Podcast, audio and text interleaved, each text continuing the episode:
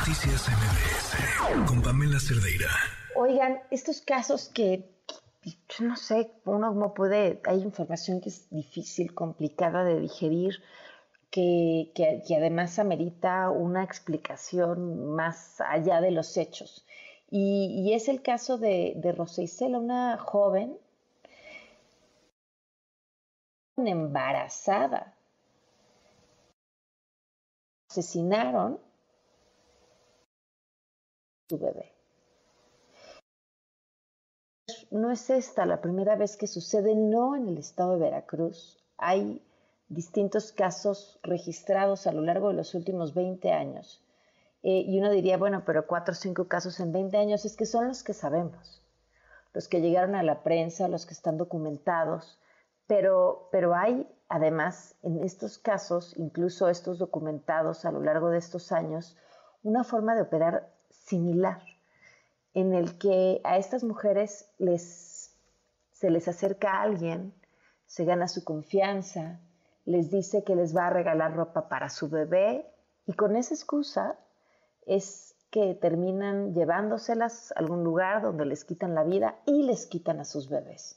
Le agradezco muchísimo a Nancy Torres, vocera de la colectiva Colmena Verde y Articulación de Defensoras Veracruz, que nos acompaña en la línea. Nancy, buenas noches, gracias por acompañarnos.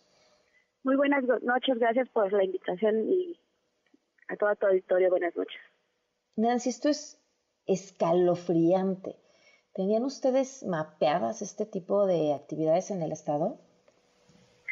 Pues la verdad para nosotras es una situación alarmante eh, lo que vivimos todas las mujeres en nuestro estado. No podemos negar que el estado de Veracruz tiene dos alertas de género, la primera por feminicidio, la segunda por agravio comparado y esta tercera alerta donde muchas agrupaciones y activistas están siendo peticionarias de la alerta de desaparición forzada.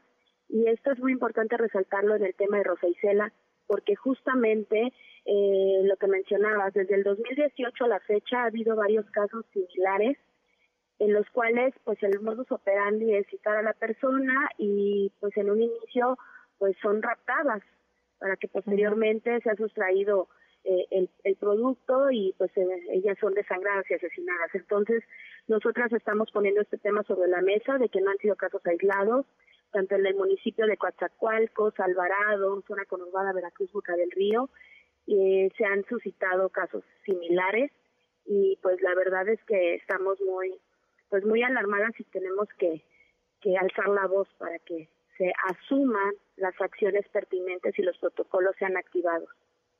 Ahora, en el caso de, de Rosa Isela llama la atención que sí detuvieron las personas responsables, pero ¿qué ha pasado en, en, los otros? Es lo que nosotros estamos evidenciando. En esta ocasión eh, estuvo la excepción de que esta, estas personas llegan al hospital con, con la recién nacida. Mm. Entonces es como se puede eh, ligar no la, la, el caso y eh, las personas terminan presuntamente confesando, ¿no? Donde posiblemente estaba el cuerpo y bueno, fue encontrado. Pero eh, los demás casos no, los demás casos siguen en un proceso de investigación.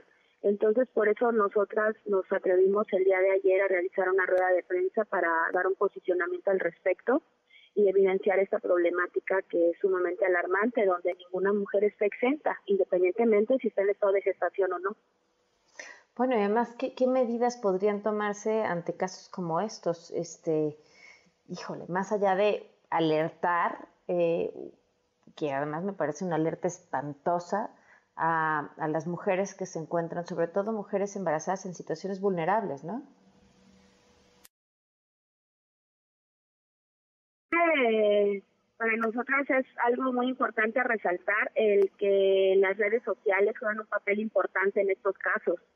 El estar, eh, como lo mencionas, muy alertas, eh, en que te citan en un punto en específico, en el caso de Rosa Isela se trasladan, ¿no? De donde la citan en otro vehículo a otro punto y ella acude sola al, al encuentro, eh, pero no podemos negar que, por ejemplo, también hubo un caso en, en otro municipio donde también por ofertas de trabajo, por medio de redes sociales o de mensajes, pues se enganchan a, a mujeres que están en esa situación de, de, buscar trabajo o de alguna necesidad, como el caso de Rosa Isela, como bien mencionabas, que acude porque le ofertan, ¿no? Presentes para, para su futuro hijo, hija. Entonces, este es un pues una señal donde hay que estar muy al pendiente de lo que sucede en nuestras redes sociales, de también qué, qué tipo de información se maneja y cómo se enganchan ¿no? a, diversas mujeres de diversas edades. Claro. Ahora, ¿qué intuyen ustedes detrás de estos casos? O sea, ¿qué hay? ¿Es un, el objetivo es un tema de tráfico de personas, de venta de bebés? Este, ¿Qué creen que puede hacer?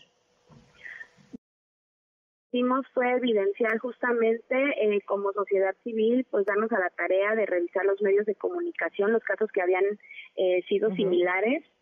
Eh, de hecho, el del año pasado se mencionó que también había una detenida.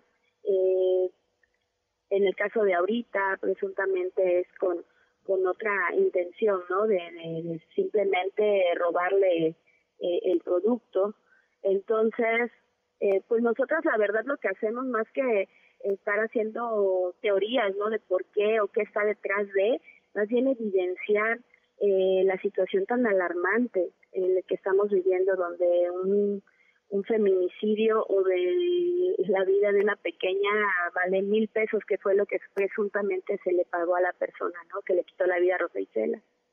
Puf, Híjole, increíble. Pues te agradezco muchísimo, Nancy, que nos hayas tomado la llamada, que podamos platicar de esto y sí, y no, no, no, no dejarlo ahí en otra historia más.